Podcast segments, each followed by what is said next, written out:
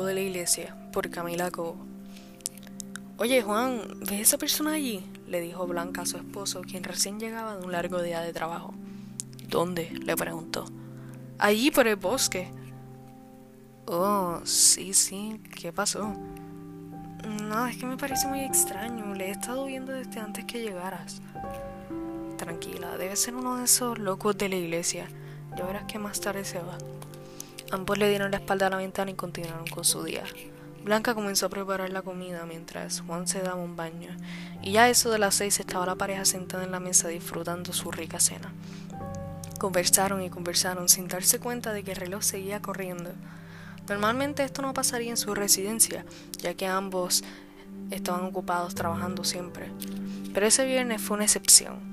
Se acostaron en el sofá de la sala acurrucados, encendieron el televisor y pusieron una película. La mañana siguiente, Juan fue el primero en despertarse. Se percató de que Blanca aún dormía profundamente y sin intención alguna de levantarse pronto, así que decidió prepararle un desayuno sorpresa, pero antes debía comprar los ingredientes en el supermercado. Cautelosamente agarró sus llaves y abrió la cerradura de la puerta con mucho cuidado sin hacer ruido. Una vez ya fuera, se subió a su auto y miró hacia el frente. Cuando Juan levantó su mirada, notó la silueta de una persona que caminaba hasta un punto y luego regresaba. Recordó la conversación que había tenido con Blanca ayer. El individuo no se había ido como Juan le aseguró a Blanca que iba a pasar. Confundido, se quedó dentro de su carro sin moverse, observando muy atentamente el comportamiento de aquella silueta. Caminaba unos diez pies más o menos y luego regresaba al mismo punto. Una vez llegaba, volvía otra vez. Juan, tratando de buscar algún tipo de explicación lógica, llegó a la conclusión de que tal vez podría ser una persona con alguna discapacidad mental o, como él les decía, algún loco de esos. Encendió su carro y partió su rumbo hacia el mercado. Volvió a la casa como en unos 30 minutos. Ya eran las 9 de la mañana, o al menos eso es lo que estimaba. Al bajarse de su carro, miró hacia el horizonte y por un segundo no vio aquella figura. Dio un suspiro de alivio. Esa sensación no duró tanto, ya que pronto su vista logró capturar los movimientos de la persona. Hacía lo mismo, caminaba y caminaba y seguía caminando. Para el frente y luego para atrás, y así se repetía infinitamente. Juan, ya preocupado y extrañado, entró a su casa. Estaba sudando, del calor o del estrés, en realidad no se sabe. Pero cuando pasó la entrada y llegó a la cocina, vio a su esposa lavando los trastes, que al parecer recién había usado.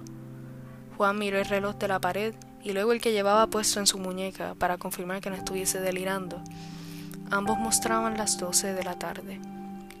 Blanca se viró y le cuestionó a su marido su ausencia en la mañana. Juan, confundido, le trata de explicar. Yo salí apenas hace media hora. Tú estabas dormida y pensé... ¿Pensaste qué? Yo llevo más de dos horas despierta y tú no estabas aquí, Juan. Blanca, no sé qué está pasando, solo ven, por favor, necesito que me prestes atención. Juan entonces la llevó a la ventana y apuntó hacia donde estaba la persona que aún no se había detenido. Explicó lo que pasó desde que se levantó. Blanca, llena de dudas e igual de confundida que Juan, Decidí llamar a la policía. Llegó una patrulla luego de unos 15 minutos. El policía se les acercó. Ya han sido diez veces las que nos han hecho venir y perder el tiempo. Son los únicos del piso que ven cosas extrañas o paranormales. Ya paren. La pareja se miró mutuamente. Empezaron a reír hasta no más poder. Mucho les tomó darse cuenta de que el policía era un pobre enfermero y los locos eran ellos mismos que aquella figura misteriosa no era más que una de las muchas alucinaciones que tendrían por el resto de sus vidas. Fin.